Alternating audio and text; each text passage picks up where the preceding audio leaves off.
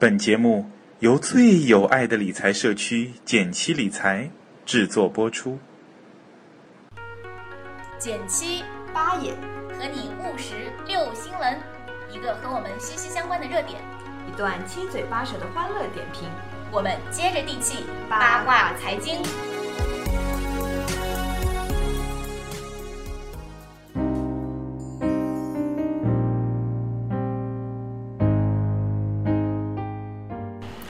大家好，我是简七。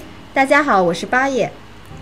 嗯，这次呢，我们来聊的一个问题呢，是会有小伙伴想要问啊，我现在的状况是怎么样的？然后想问问看，什么时候我才能退休？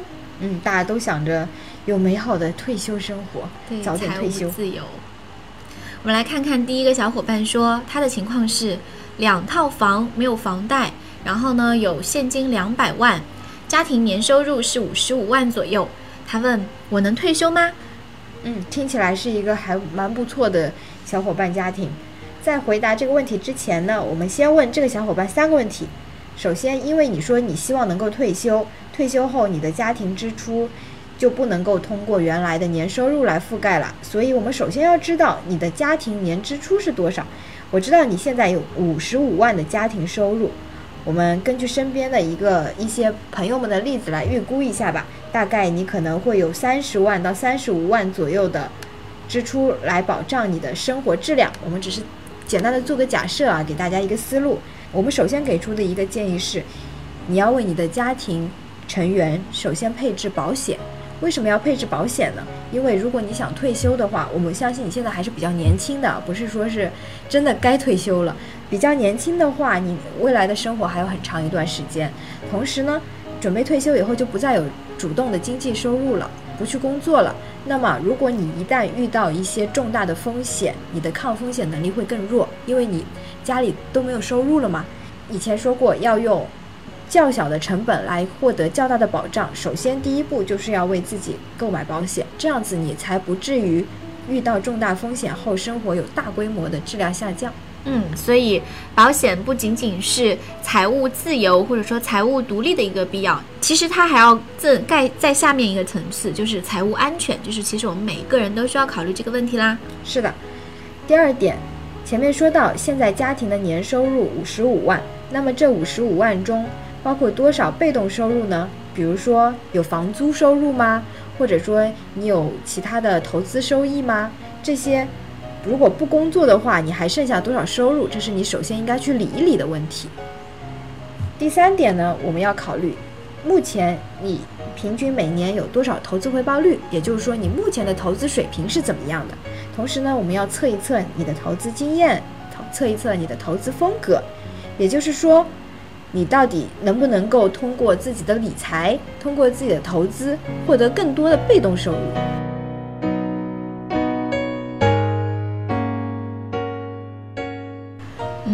那刚才八爷给到的这个思路，其实我们就可以沿着这个思路往下想啦。我们知道财富自由最起码就应该是你的被动收入去 cover 你的嗯生活日常支出。所以我们刚才说，他日常支出大概是三十到三十五万，按三十万来理解好啦。嗯，在考虑到他因为有房子嘛，那可能有房租收入，那它是一一种被动收入。对。所以我们算六万好了，我们也是来是估一下吧。大家如果要算自己的，也可以用自己的数据来算。对，我们就是给出一个假设思路。嗯，那三十万是你的目标，就是你每年要取得这么多的被动收入，其中有六万已经拿到了，就是你的房租。那也就是说，你至少还需要二十四万的投资收益。嗯，按照目前它现金两百万，嗯，中低风险的一个投资收益率的。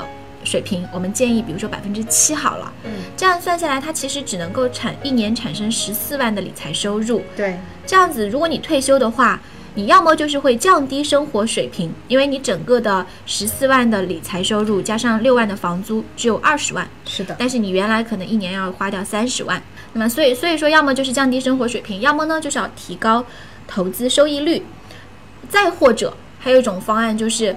我们说它还需要二十四万的投资收益嘛？那百分之七是它的收益率水平。那么倒除一下，就是二十四除以百分之七，我们可以知道，它如果能够攒到三百四十三万的话，它就可以安安心心的，就是用这个原始积累来退休了。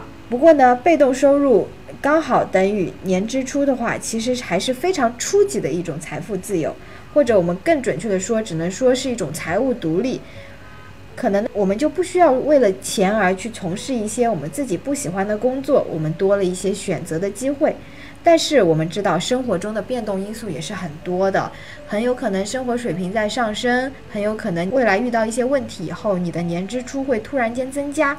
所以到那些时候呢，我们这个三十万左右的被动收入就无法再满足我们当前的生活水平了。我们认为这样子的财务自由还是比较危险的，所以说这样子刚刚好能够满足自己收入的原始积累还是不太够的，我们觉得。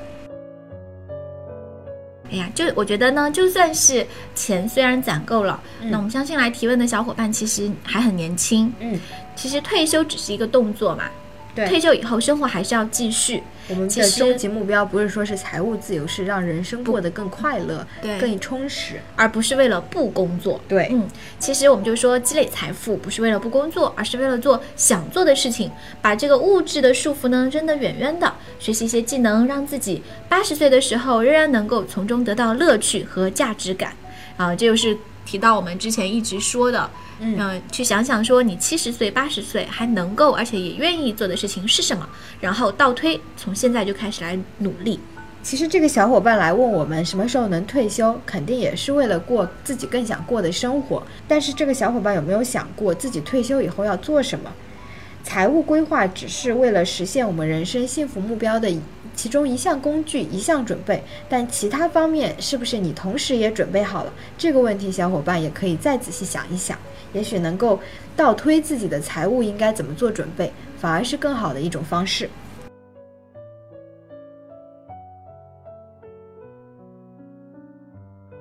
好啦，我们这个小伙伴的问题就回答到这里，然后让我们想到另外一个小伙伴说的，哎，打工一族如何走向财务自由？有没有比较快速的建议呢？嗯，财务自由这样让人心旷神怡的字眼是很多人毕生的追求。我们觉得这个小伙伴呢，目前可能有这样几个方式可以快速的实现财务自由。首先，第一个最好的方法就是嫁给高富帅或者迎娶一位白富美。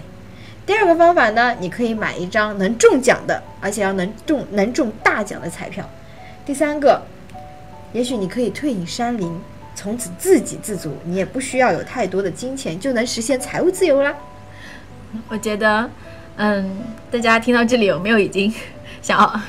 掐死我的感觉。好了，财务自由其实没有捷径。那初期的原始积累，呃，如果说你没有一个富爸爸，对吧？嗯那大部分人呢都要靠辛勤的工作，还有良好的储蓄习惯来完成。所以我们就用一个，我们说用两个方面，三把刷子来给大家建议，来结束今天的电台吧。嗯，两个方面，扩大投资本金，提高投资能力。三把刷子，具体来说呢是努力工作，投资自己，这是一个就是保赚不赔的买卖。对嗯提高收入水平，雪球自然能变大。第二就是要设立目标，用铁一般的纪律来保证储蓄率，一定要养成一个良好的习惯。发了工资以后，先存钱再花钱。是的，先存钱再花钱，一定要把自己的金额养大。那么第三呢，学习投资，让自己的投资回报率蹭蹭往上涨。嗯、就是比如说你现在只能够控制，我们说 handle 得了货币基金，对吧？慢慢的，你开始懂得如何挑选良好的基金，嗯呃，甚至挑选好的股票。那还有，当然还有往上就不封顶了嘛。对，那让你的金额账户能够在以同样的时间下更大的金蛋。所以训练好我们投资技能，储备好我们的投资能力，才能更好的迎接我们的大雪球的到来。好啦，三驾马车并驾齐驱，我们一起奔向财务自由吧！嗯，那我们就一起努力吧，拜拜。拜拜。